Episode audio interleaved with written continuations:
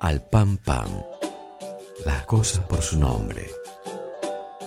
Un espacio para urbanizar el debate rural, reflexionar acerca de la soberanía alimentaria, por una producción agraria de rostro humano, por una ruralidad con perspectiva de género. Alejandra Dixon, Corcho Martini y Pedro Peretti.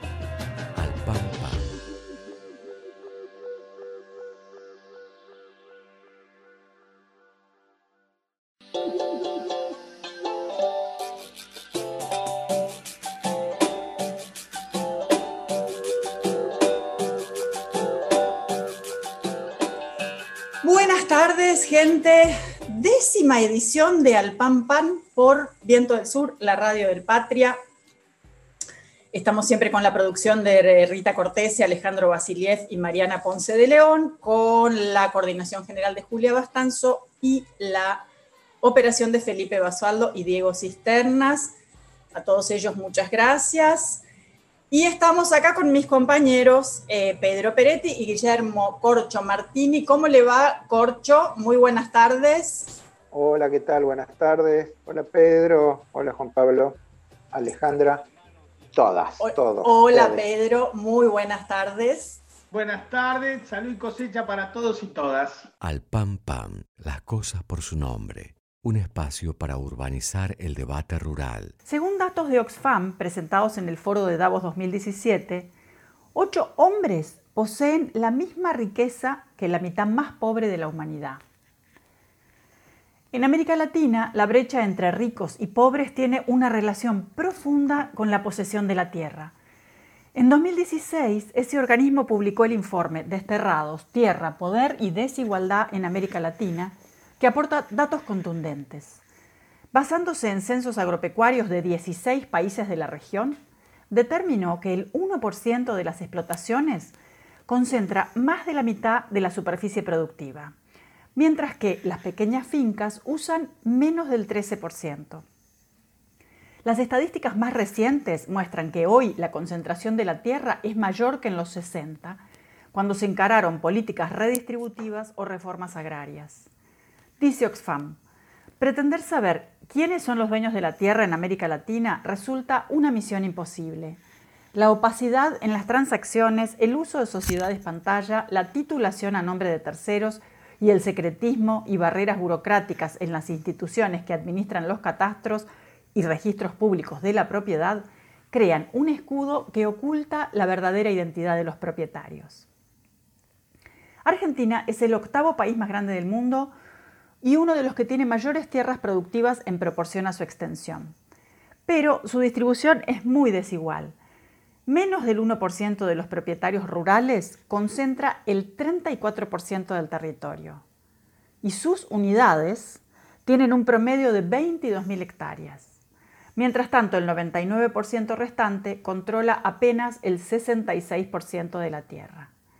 A poco de asumir, Macri modificó por decreto la ley de tierras rurales para quitar restricciones a la venta de campos a extranjeros.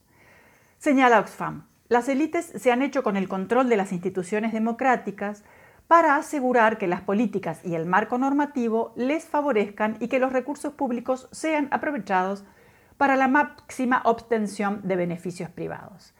Y describe que existen muchas formas de captura política, desde la financiación de los partidos hasta el tráfico de influencias, pasando por el lobby, las puertas giratorias o el control de los medios de comunicación. Según la ONG, Argentina, Brasil, Bolivia, Paraguay y Uruguay producen más de la mitad de la soja mundial. Señala que entre 1990 y 2014 triplicaron el área de cultivo y quintuplicaron la producción hasta alcanzar en conjunto más de 150 millones de toneladas en 60 millones de hectáreas, una extensión mayor a la superficie de Paraguay y Uruguay juntos. La competencia por el control de los recursos naturales ha disparado los conflictos territoriales entre las grandes empresas y las comunidades y ha incrementado de forma alarmante los índices de violencia contra defensores y defensoras del medio ambiente y de los derechos humanos, a menudo con la pasividad o complicidad de los estados. Los pueblos indígenas son los más amenazados, pues sus territorios no están bien demarcados ni protegidos y los gobiernos los entregan a actividades extractivas, en la mayoría de las ocasiones sin su consentimiento. Gracias a la acción colectiva hay mayor visibilidad y preocupación acerca de la vulneración de derechos y daños ambientales provocados por este modelo. Pero señala que nunca antes la vida de activistas, periodistas, defensores y defensoras había estado tan en peligro. El organismo alertó que la desigualdad en torno a la tierra limita el empleo, amplía los cinturones de pobreza urbana con la expulsión desde las zonas rurales y socava la cohesión social, la calidad de la democracia, la salud del medio ambiente y la estabilidad de los sistemas alimentarios locales, nacionales y globales. El director de Oxfam para nuestra región, Simón Tissehurst, reconoció que estas cifras alarmantes solo llevarán a una agudización de la violencia y a retrocesos democráticos. Afirma que se necesitan acciones audaces para eliminar los privilegios de unos pocos y asegurar los derechos de todos, priorizando el acceso y control de la tierra y recursos básicos para todas las personas y comunidades que dependen de ella. La persecución y criminalización de quienes defienden este derecho deben parar ya y los gobiernos y las empresas están obligados a respetar los derechos de las personas y los pueblos sobre sus territorios.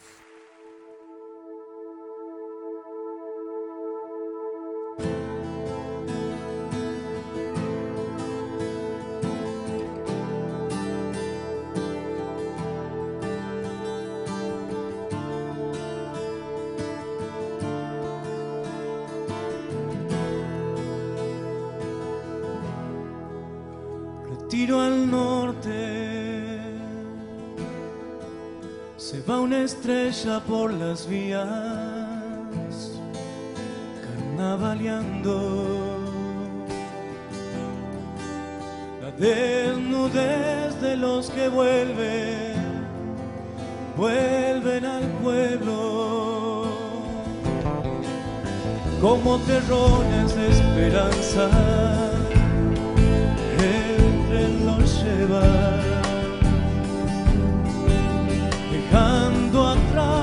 todo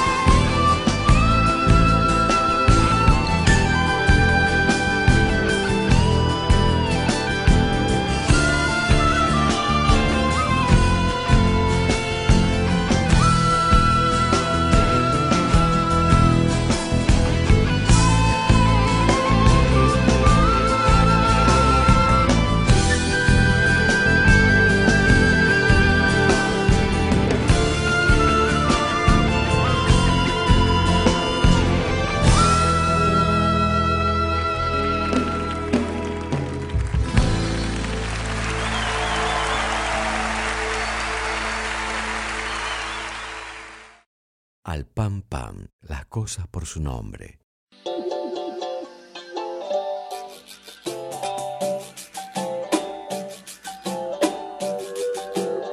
Bueno, y hoy tenemos un invitado eh, que queríamos mucho, mucho entrevistar, que es el señor Juan Pablo Lepore, director de una película, de muchas películas, pero de una que se va a estrenar la semana que viene. ¿Cómo estás, Juan Pablo? Bueno, Alejandra, ¿cómo estás? Bien, bien, bien. Muy contenta de, tenerte acá y de que hayas aceptado la invitación. Bueno, le vamos a contar a la gente que, mm, que vos eh, naciste en Buenos Aires, que sos muy joven, que estudiaste diseño de imagen y sonido en la UBA, que sos productor y guionista, además de director de tus películas, y que La Vuelta al Campo es tu quinto largometraje. Antes se estrenaron comercialmente tus trabajos que se llaman Sin Patrón, Una Revolución Permanente, que es de 2014, La Jugada del Peón, El Agronegocio Letal, que es de 2015, una que me encanta el título, que es Olvídalos y volverán por más, megaminería y neoliberalismo, del 2017, del 2016, perdón, que compitió este, en, en- varios festivales, entre ellos eh, fue eh, mejor largometraje nacional en el Festival de Cine Político de 2017, y el anterior a este es Agroecología en Cuba, que también recorrió varios festivales y se proyectó muchas veces en la Argentina. Bueno, ahí estuve mirando la peli y la verdad que me encantó, me, emocionó, además, me- me emocionó mucho, la verdad. Contanos un poquito, este, qué, cómo surgió la idea de este proyecto, qué se trata. Bueno, eh, puedo agradecer por, por este espacio y esta cálida bienvenida. Eh, este, este documental lo venimos haciendo hace 10 años, estamos estrenándolo ahora luego de un, de un recorrido bastante eh, prolongado y, y, bueno, muy intenso también, ¿no? Mucha, mucha investigación, mucho viaje eh, para, para llegar con, con, este, con esta película que es la quinta y ya ha pasado por 20 festivales de Uf. todo el mundo y hemos ganado dos de ellos, uno en Italia y otro en, en Ecuador. Eh, y bueno, es, es un poco eh, este eh, broche de oro, si se quiere, digamos, con, con la coronación de, con este estreno ¿no? a nivel nacional, eh, el jueves 20 de mayo en- en- a las 18 horas en, en el canal de Cinear TV. Y, nace de, esto, ¿no? De, querer visibilizar los movimientos campesinos que se encarnan como, actores sociales de relevancia, exigiendo el cumplimiento de derechos, reclamando una redistribución de tierras, ¿no? digamos, para, para estos eh, pequeños productores que hoy en día están alquilando la tierra o, eh, bueno, eh, son, son desalojados de las tierras por, por, empresarios y el avance de la frontera agroexportadora. Y, estos productores son los que, los que están produciendo el alimento que todos y todas comemos, ¿no? eso es algo que, que, hay que hay que saberlo y, y, un poco la película trata de eso, de poder visibilizar eh, cuál es su situación, cuál es su historia, eh, de primera mano, digamos, con, eh, narrado, digamos, por sus protagonistas. y bueno, justamente la vuelta al campo se propone como una salida también a, esta crisis que es climática, que es, digamos, una, que estamos en emergencia alimentaria, digamos, a nivel nacional y, también a nivel global, digamos, ¿no? O sea, eh, pensemos que eh, en todo el mundo el 70% de la, de la, humanidad se alimenta a través de la red campesina eh, mundial que, produce con el 25% de los recursos habilitados para la agricultura. Esto, esto realmente pone de manifiesto una desigualdad con respecto a, los grandes pools de siembra y, bueno, y los negocios eh, que están configurados en países agroexportadores como Argentina y Brasil. Y, bueno, esto también se ve eh, evidenciado en la, película, proponiendo siempre eh, esto, ¿no? La alternativa, la agroecología, ¿no? Como un modelo totalmente viable y, y, bueno, que cada vez más consumidores y consumidoras están exigiendo en las góndolas y en las verdulerías y en los mercados porque ven que, bueno, esto beneficia tanto a los productores como a, ellos que van a comer un alimento más, más saludable, digamos. Vos sabés que, totalmente, sabés que eh, uno de los, de los ejes principales de este programa este, tiene que ver con, con, urbanizar el debate rural, justamente, ¿no? Con hablar de estas cosas que en las ciudades en general no se hablan tanto y se ve al campo como una cosa uniforme, ¿no? Como cosa que también me, digamos, se ha tratado de presentar. Y yo veía el, cómo abre la película, ¿no? Con, con, el verdurazo de, de, febrero del 2019, con la represión terrible que hubo, con, con las imágenes de la infantería de, de, la policía de la ciudad pertrechadas con para una guerra y reprimiendo a personas que tenían pimientos y berenjenas, ¿no? Y, y veía que había un cartel que dice ferias de la ciudad y un cartel en un edificio que decía, podés hacer miles de cosas, ¿no? Eh, y, pensaba cómo, cómo eh, qué fuerte será la crisis y el conflicto y la emergencia que llegan esas imágenes al centro de la ciudad, ¿no? Este, a Constitución. Y cómo nos deja ver que la problemática del acceso a la tierra no es un tema que afecte solo a los sectores rurales, que específicamente por todo esto que vos estás contando y que nosotros venimos conversando en, los programas, eh, si bien los campesinos y las mujeres son quienes están en la primera línea de, este, esta crisis, es un tema que, nos afecta a todos, ¿no? Desde un montón de, lugares, desde no solo el, desde el desmonte, desde los incendios, desde los desalojos, desde la contaminación y los alimentos que nos llegan este, contaminados. ¿Cómo, ¿Cómo fue la, experiencia con estas organizaciones, desde la producción, desde lo que ustedes estuvieron viviendo con, el equipo? Bueno, eh, es, una película que al llevar tanto tiempo y, poder tomarnos también eh, eh, los, momentos como para poder viajar, y, o sea, no, no, es un documental que se filma en tres semanas, digamos, ¿no? Claramente es otro esquema de producción y, y bueno, eh, justamente es una elección también hacerlo de esta forma porque podemos tener todo este tiempo, digamos, para poder, eh, digo, en 10 años tener un panorama también, ah, eh, digo, de, cómo estos, estos movimientos organizaciones van evolucionando, digamos, ¿no? O sea, esto Esto lo vemos muy, muy palpable en Brasil, eh, cuando firmamos en el 2010 al Movimiento Sin Tierra, donde hemos visitado varios campamentos y ocupaciones. siempre que hablamos de ocupaciones, son ocupaciones pacíficas, ¿no? Esto, esto también vale remarcarlo porque hay mucha tergiversación respecto a, las ocupaciones de tierra, hay criminalización de, la lucha, hay estigmatización. Entonces es necesario que, la audiencia pueda, pueda saber esto, ¿no? que eh, las organizaciones y los movimientos campesinos siempre están hablando, eh, digamos, de una lucha que es pacífica, ¿no? Estamos hablando de ocupar tierras eh, pacíficamente y esto quiere decir sin perjudicar la posesión de otro.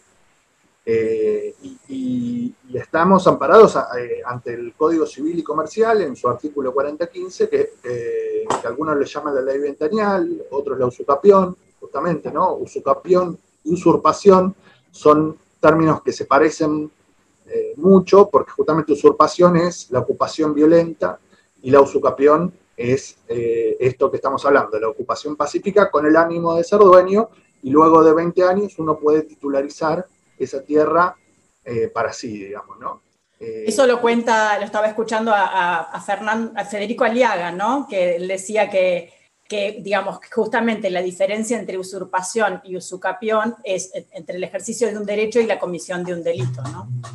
Exactamente, esa es una distinción que nosotros eh, marcamos en, el documental, nos parece muy importante, porque, bueno, justamente Brasil, en su artículo 184 de la Constitución, eh, comprende la reforma agraria y, la función social de la tierra como, bueno, parte de, su constitución, digamos, ¿no? Y los movimientos campesinos toman esto y, lo llevan a, la lucha concreta y, en el 80% de los casos ganan la expropiación de las tierras porque, bueno, comprenden que eh, justamente la tierra es un derecho y nosotros en Argentina también eh, debemos hacernos valer de, este derecho, ¿no?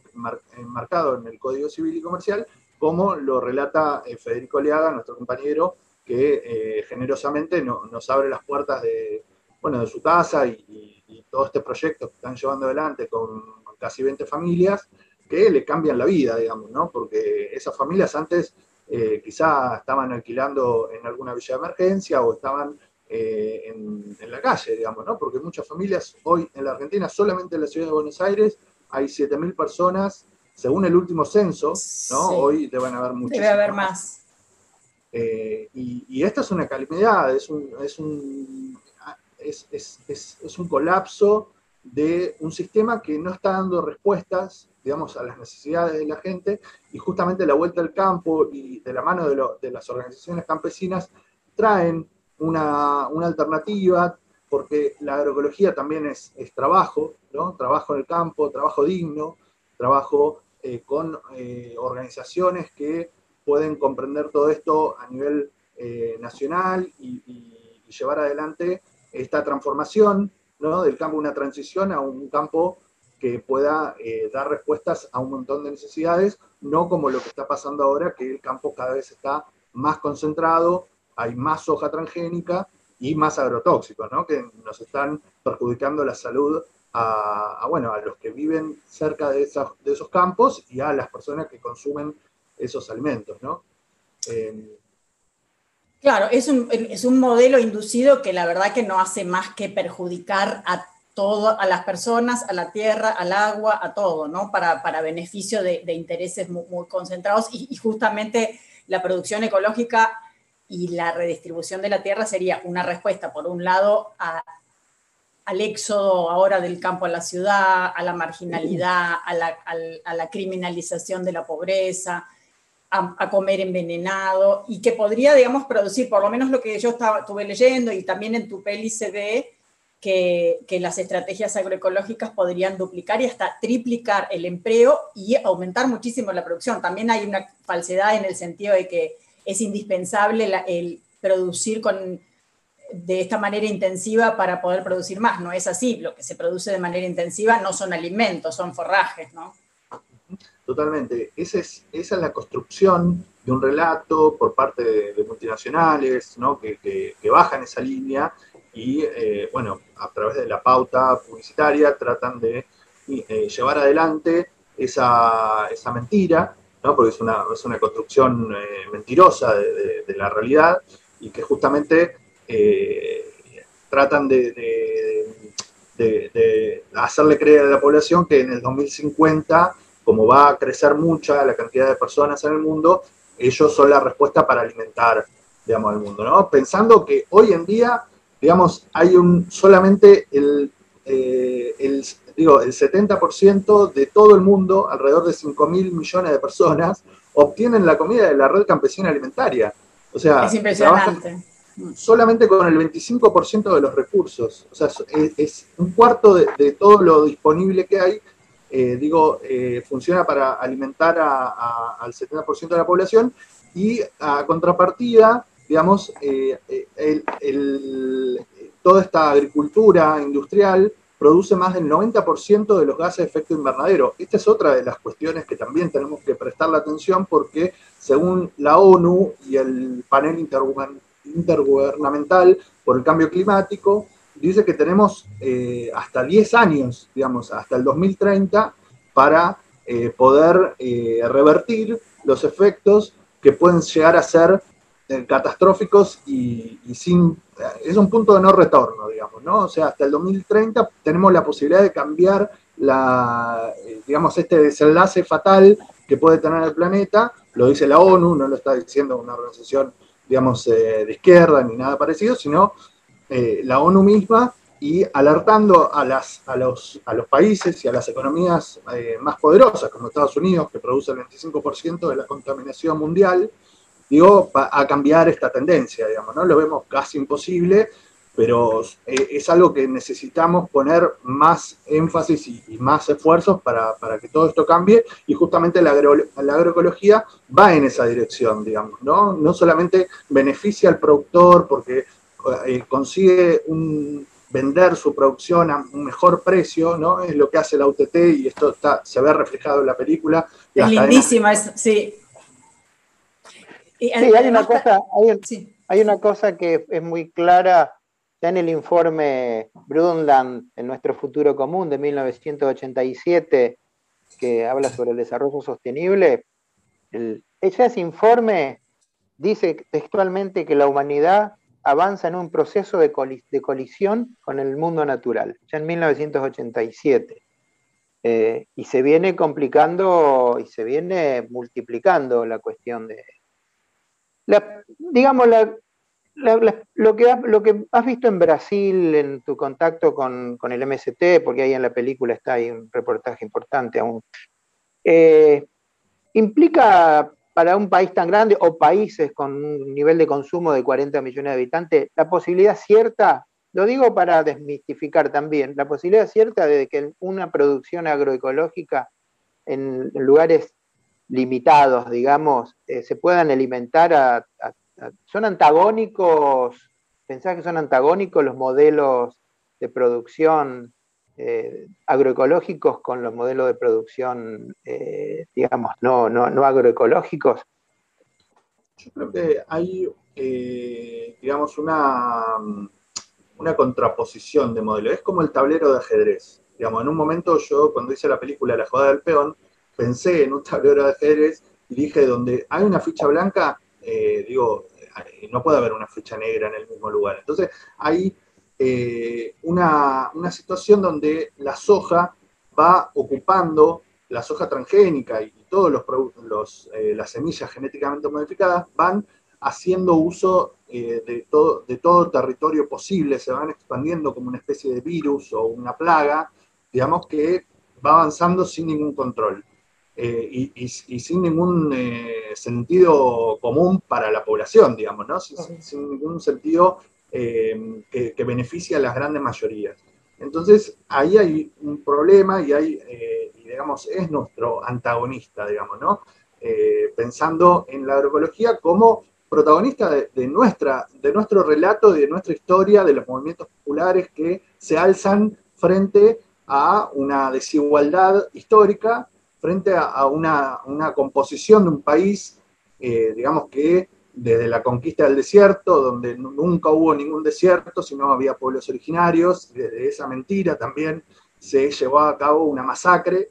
Digo, desde esa concepción de, la construcción de una nación, digo, eh, viene, como dice uno de los compañeros, mal parida la historia del campo en nuestro país. Entonces, nosotros venimos a, revertir toda esa historia y a construir algo nuevo desde cero, como lo hacen los compañeros del MST de Brasil, donde las ocupaciones de tierra son un éxito total y, nosotros pudimos ver tanto una ocupación de, dos años desde su inicio, como una de 20 años, digamos, ¿no? O sea, eh, donde eh, eh, después de 20 años se puede ver las cooperativas agrarias, se puede ver hasta una propia boca de expendio, digo, y todas esas familias dejan ese pasado atrás y, realmente pueden darle un futuro mejor a, sus hijos y, así, digamos, a las generaciones que vienen. Me parece que ahí hay una construcción histórica, como lo hizo Waldo Bayer en la película, de una vivencia histórica sobre la igualdad.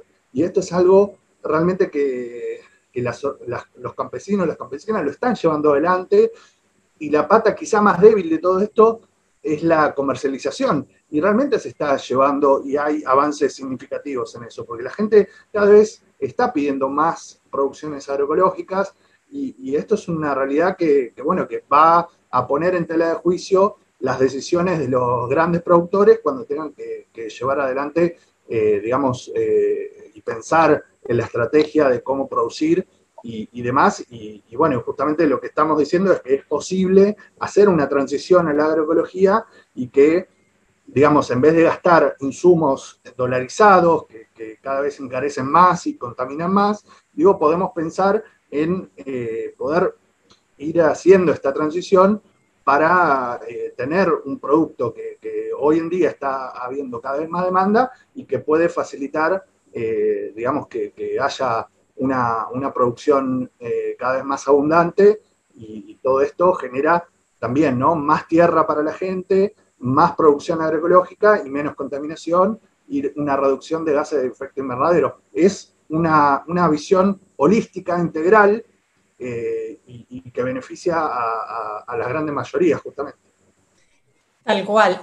Y además, estas experiencias que vos mostrás, ¿cómo una cosa que, impresiona mucho y que es la alegría con la que, a pesar de las dificultades, a pesar de las cosas que enfrentan, a pesar de la represión, la, gente habla, por ejemplo, de perder el miedo, de que si no hubieran estado con los compañeros no lo hubieran resistido. Y vos los ves, por ejemplo, en, creo que es en la UTT, em, la, alegría de las y en, y en el MST también, cuando están, cuenta esta mujer que están, a su grupo le toca mañana y que al grupo anterior, y la alegría de las personas produciendo juntas, igual que la experiencia de las mujeres, creo que es en Mendoza, envasando los productos, ¿no? Como un, toda una forma, no es solamente una manera de producir alimentos, es una manera de vivir que tiene más que ver, que es, como dice Peretti, de rostro humano, ¿no?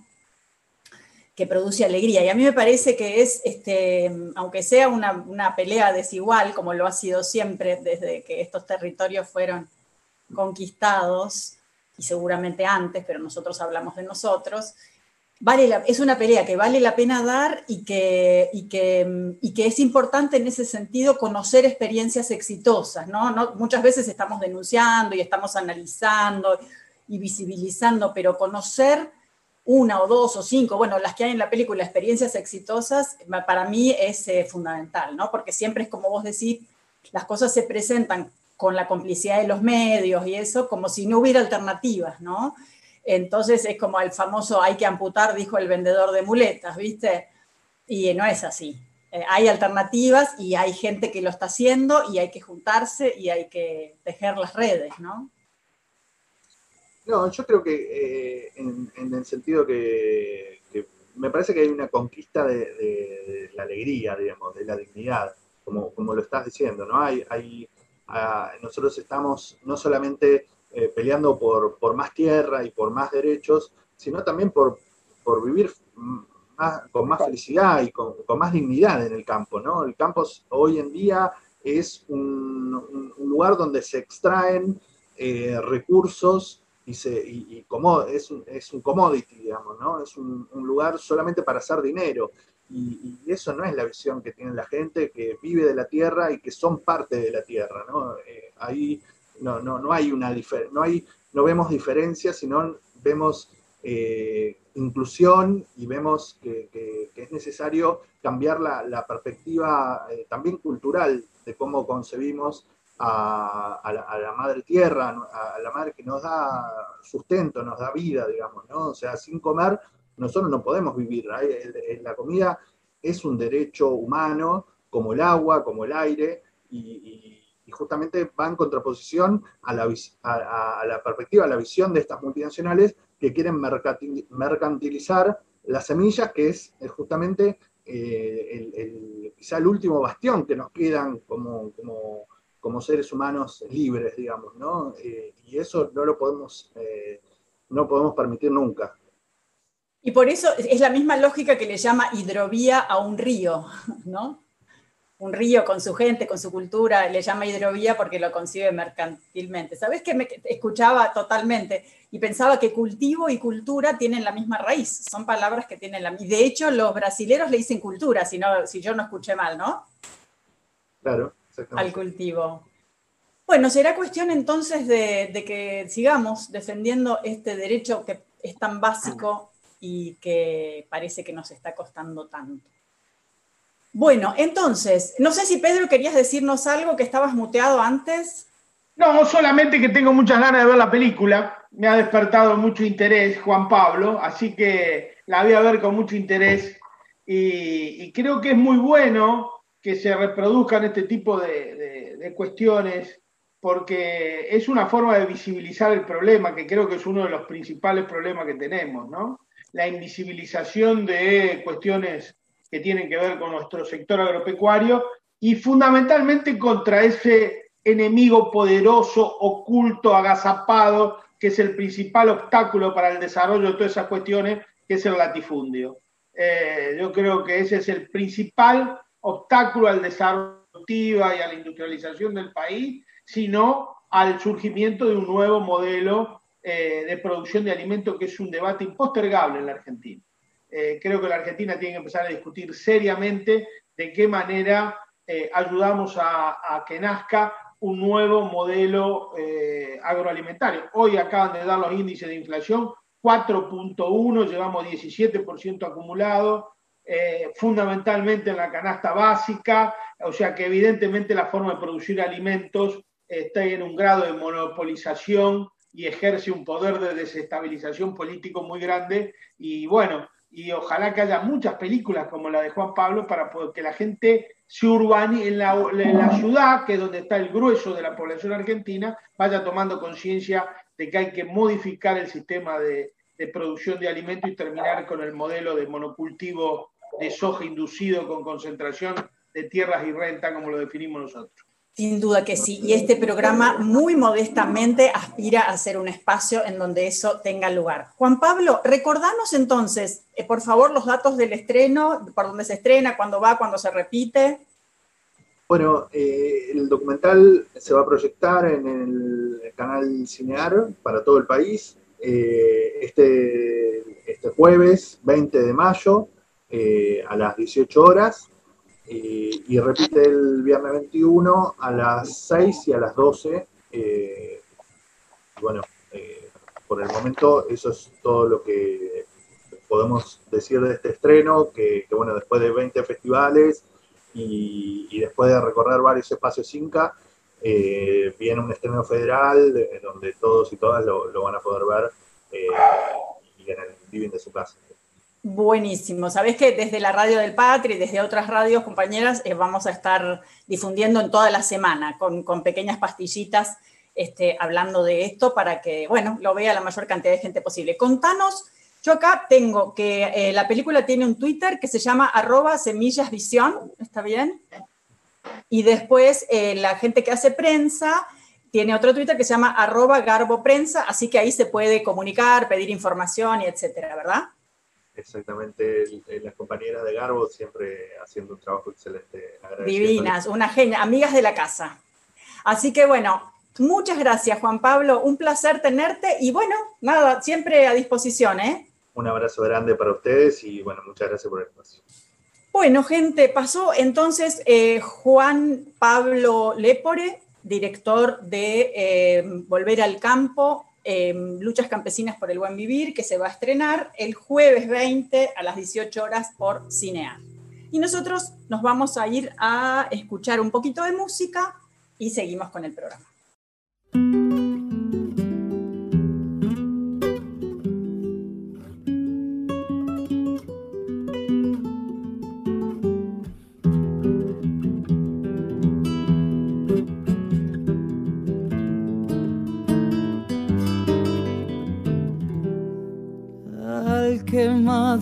Y padece,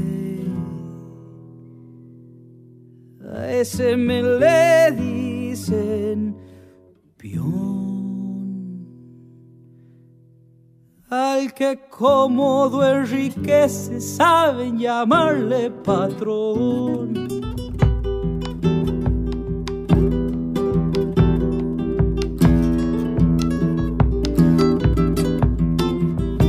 El señor se anda quejando de que la renta no alcanza para cambiar el importado, siempre le sobra finanza.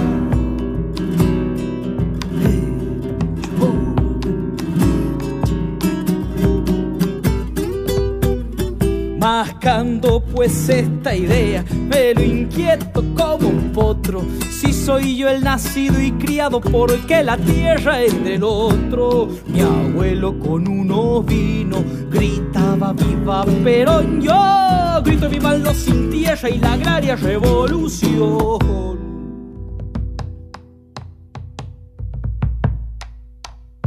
Todo vuelve en este mundo pues el mundo es un corral.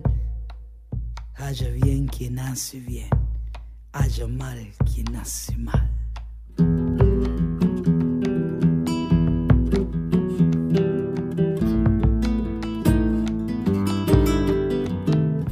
Tan chiquita la arrogancia de un hacendado fuereño, alambrar tres cuartos y cierra, creerse de todo el dueño.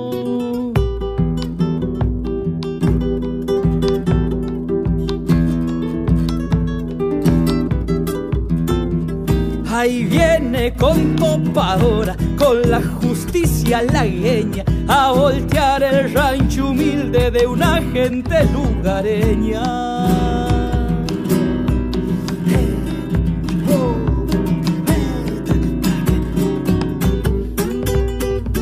Pero el pudiente no sabe, chala y lo que sabo yo, si hay caer fácil un pino, pero un algarrobo no. Yo supe que una doñita sacó carpiendo un gigante que viva nuestra ña Ramona, la ña Ramona Bustamante.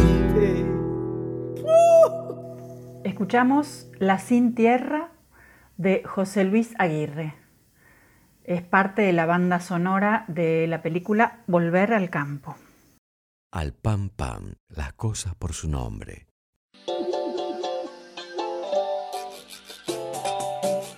Bueno, eh, don Corcho Martini, ¿qué, ¿qué nos cuenta en el día de la fecha? Habíamos hablado en el programa anterior, como decíamos ayer, alguna vez dijo después de tantos años en, en Cana, de los aspectos más biológicos, más ecológicos de lo que era las consecuencias de la implementación de un modelo agroindustrial eh, de producción agropecuaria en, el, sector rural. Yo me, res- me resisto a decir el campo, porque el campo es mucho, pero mucho más que la pampa húmeda productora de commodities, aunque culturalmente medio que nos ganan las batallas. Ah, el campo, el campo argentino, el campo argentino, todos somos el campo. Eh, y me quisiera detener un poco en la cuestión de los aspectos sociales de, la, de la cuestión de la producción agroindustrial en el...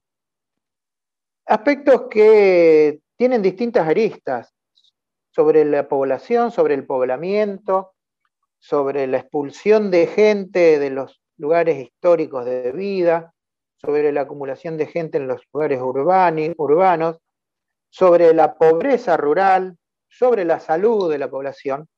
Y para empezar es muy claro, digamos que la, expansión de la frontera agropecuaria que produjo la implementación de un modelo de tipo soja dependiente, agroindustrial, basado en, agroquímica, agrotóxico, soja y grandes maquinarias, provocó eh, el avance sobre el, sobre, la, sobre, el, sobre el, territorio en función de una eficiencia económica, eh, provocó básicamente el avance sobre el territorio donde estaba ocupado por, por gente.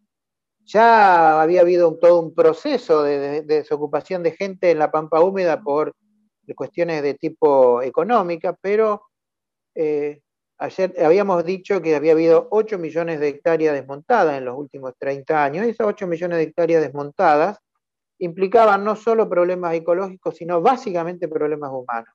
Porque en esas millones, 8 millones de hectáreas vivían familias, vivían familias con historia, con modelos productivos, con saberes ancestrales, con sus propias semillas, con su propia cultura, con su propia música, con su propio idioma, y eso en función del desmonte y en función de la ruptura de su medio ambiente, eh, se ha venido destruyendo y se ha venido arrinconando básicamente a la población hacia los sectores de territorio eh, más problemáticos, más, más áridos, más, eh, más, más de, de, más difícil producción.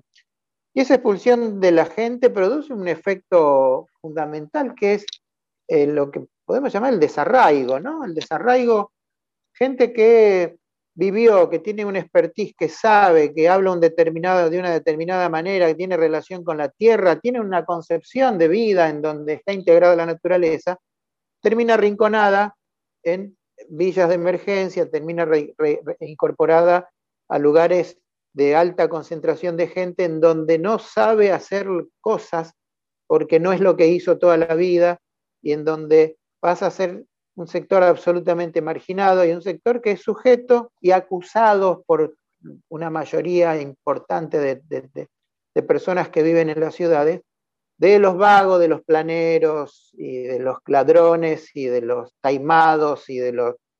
Entonces, este es uno de los principales problemas. Y uno de los principales problemas en la expansión de la frontera agrícola e instalación de este modelo, porque hay todo un costado que no se tiene en cuenta.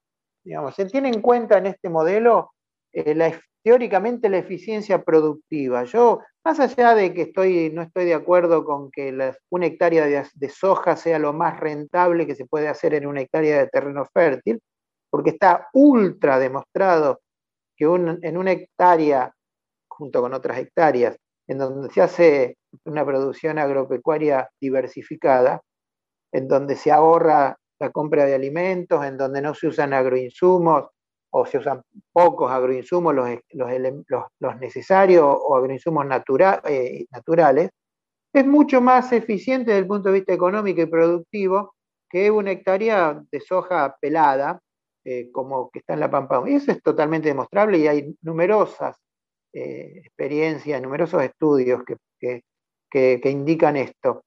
Pero yo quisiera que hiciéramos una cuenta, que hiciéramos algún, algún cálculo. Eh, ¿Cuánto costaba el monte eh, con toneladas de madera, con biodiversidad, con tierra que contenía el agua de lluvia y que jugaba un papel fundamental en, en, en el reciclado de carbono y en la fijación de carbono para producir materia orgánica? ¿Cuánto es el valor que tiene eso? Digo, para imputárselo a los costos de una hectárea de soja hecha en un, una situación nominal, en una situación donde se implantó un sistema productivo de ese tipo. ¿Qué valor tiene? ¿Cuánto valor tiene lo que le cuesta al Estado y a la sociedad en general mantener a esa gente desarraigada en una villa de emergencia, normalmente en lugares bajos, en lugares donde no se quieren por fines inmobiliarios y donde son, tienen problemas eternos de inundaciones o tienen problemas eternos de vecinos o vecinas, así como le gusta llamar en muchos lugares, eh, por ejemplo en Capital, los vecinos, las vecinas, que ven eh, como se dice explícitamente y se puede leer en los diarios, disminuir el, valor de sus viviendas porque hay morochos y negros cerquitas y bajan el nivel. ¿Cuánto cuesta todo eso? Como para imputarlo, digo, al costo de producir una hectárea de soja. ¿Cuánto cuesta? Eso no tiene ningún cálculo, ninguna, y no es un elemento que se tenga en cuenta. No es un elemento que se tenga en cuenta porque se ha perdido la relación de la tierra como un bien social, un bien de todos, que está temporariamente en manos de alguna actividad privada. ¿Cuánto cuesta una pérdida de un idioma ancestral? ¿Cuánto cuesta la pérdida de un, de un, de un sistema de cultivo que se perfeccionó durante miles de años y que lo hizo sustentable y, amigable con, el, con un equilibrio natural. ¿Cuánto cuesta la pérdida de la diversidad genética que en el transcurso de la vida o del, desarrollo de la vida en un bosque, en una zona en donde pasó de ser una explosión de vida a un monocultivo eh, fumigado, ¿cuánto cuesta eso? Son elementos que seguramente algún teórico económico dirán, ah, pero mirá lo que está diciendo este pavote, porque todo esto que dicen no tiene valor internacional y entonces no van a entrar recursos porque no se exporta, porque el mercado mundial no compra eso, no tiene valor tangible, pero sí tiene un valor tangible de parte de la vida, un poco lo que hablábamos recién con, con Juan Pablo, ¿no? Con, sí, con Juan Pablo.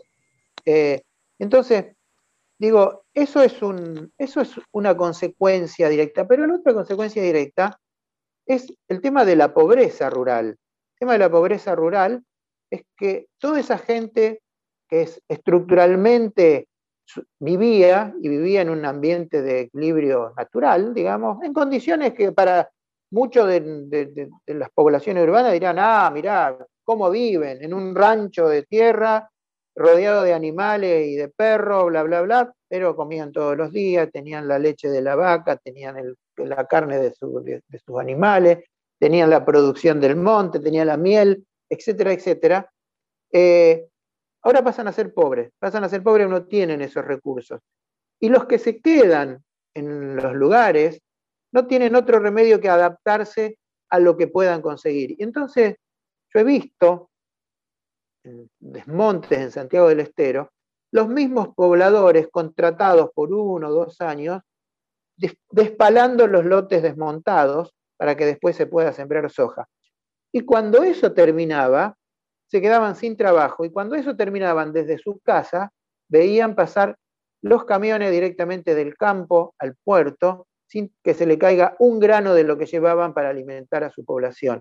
Entonces, ese aspecto de donde antes había un medio de vida. Donde, entonces, mucha de esa gente, con sus saberes, pasa a ser trabajadores temporarios. Trabajadores temporarios que migran, que dejan a su familia, que dejan a su familia y en donde las mujeres de la casa tienen que hacerse cargo de la alimentación, del cuidado, de la producción, de la educación, de las enfermedades de los chicos, y se van a trabajar en las peores condiciones inimaginables para esos sectores concentrados de otras cuestiones concentradas como la producción de arándano, de papa, como la, en donde por 3 pesos con 50 trabajan en las peores condiciones como para conseguir un peso como para llevar a la familia, eh, o trabajan en los semilleros concentrados donde se producen los híbridos de maíz, en el de flores, donde se produce el deschale, donde la clasificación de semilla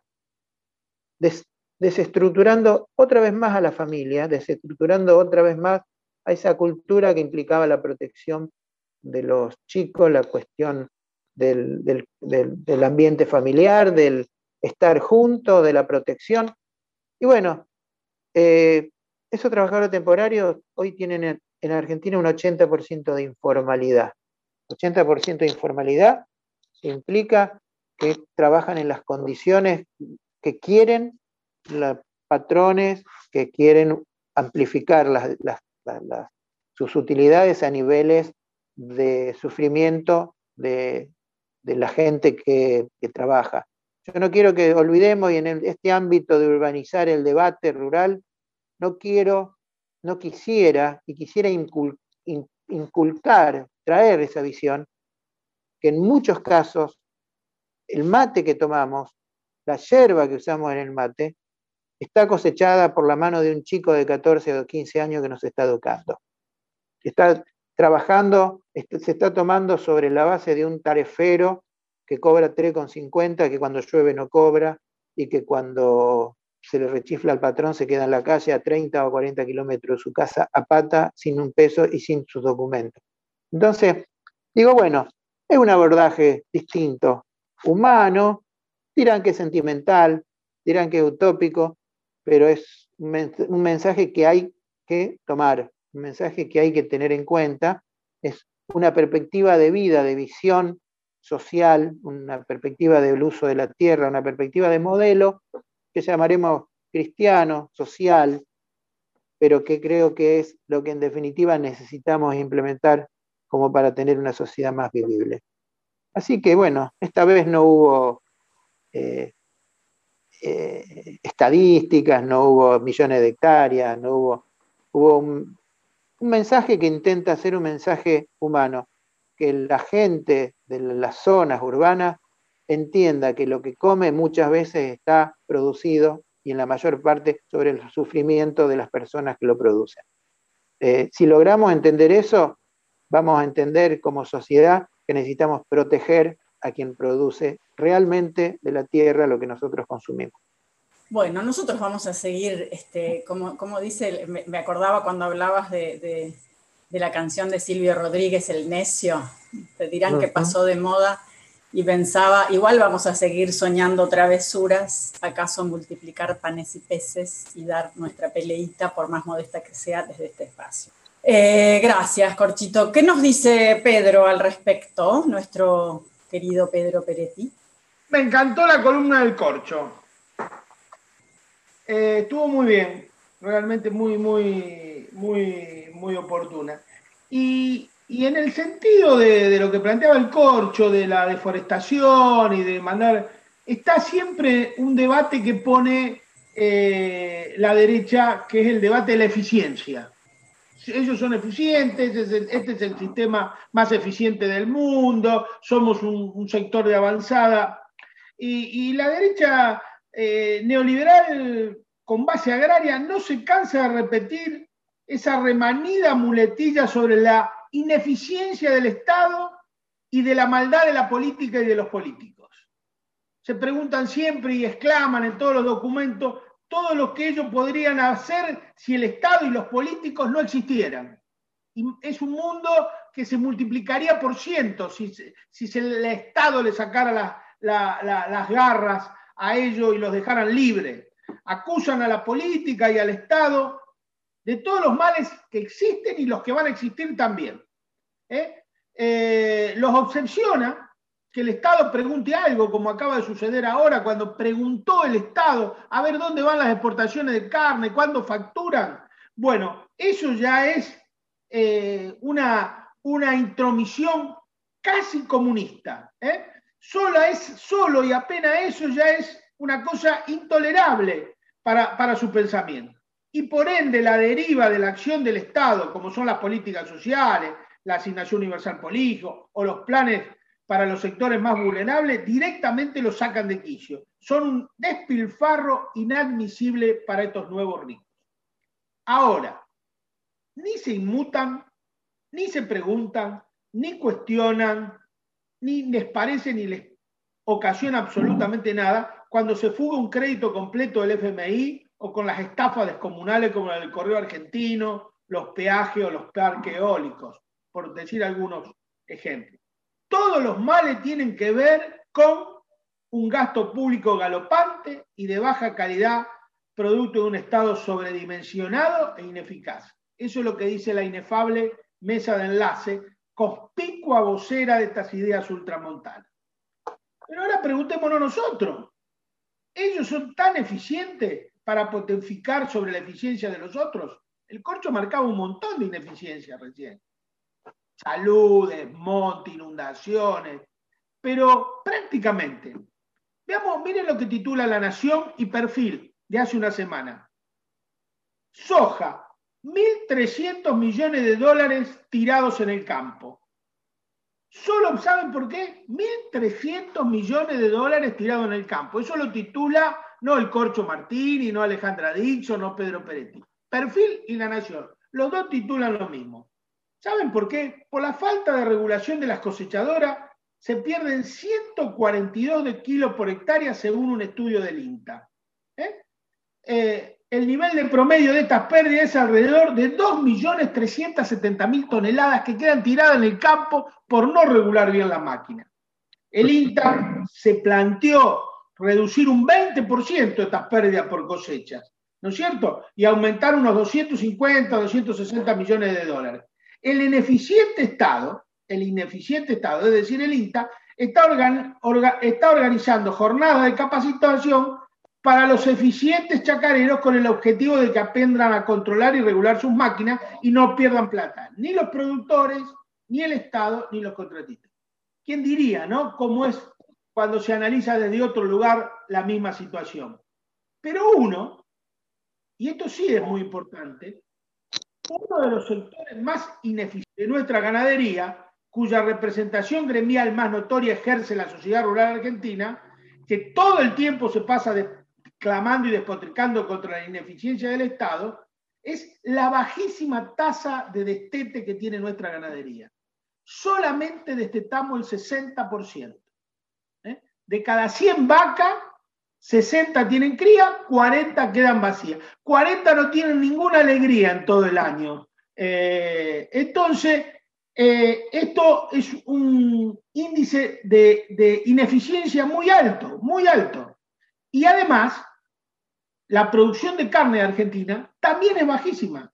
La Argentina produce 56 kilos de carne bovina por animal, mientras que Australia produce 76 y Estados Unidos 127 por cada media res. Este índice de, de, baja productividad es producto de la ineficiencia. No se le puede culpar al Estado, ni al bolcheviquismo, ni al comunismo internacional. Es solamente una cuestión de manejo de los productores ganaderos. Los técnicos dicen que faltan alrededor de 2 millones de terneros adicionales para abastecer correctamente el mercado interno y seguir exportando.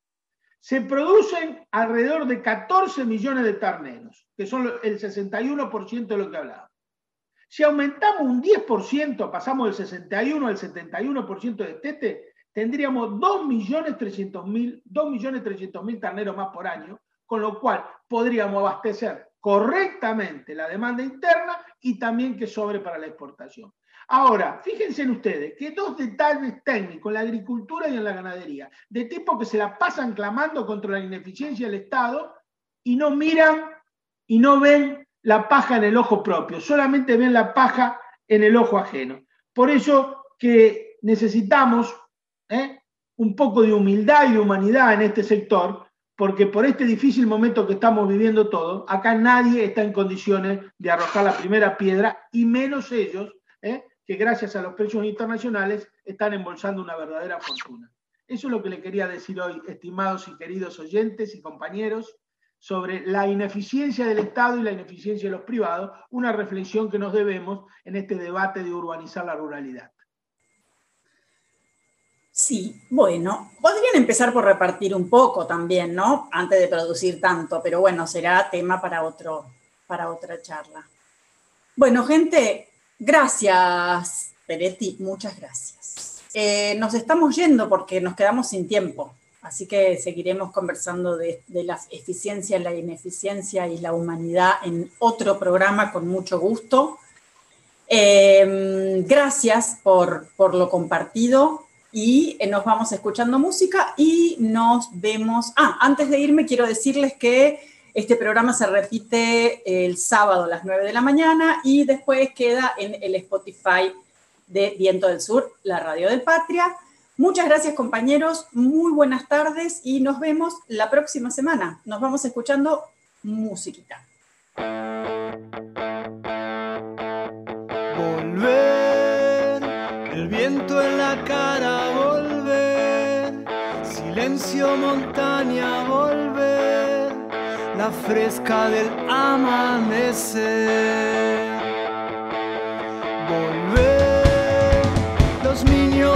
ojos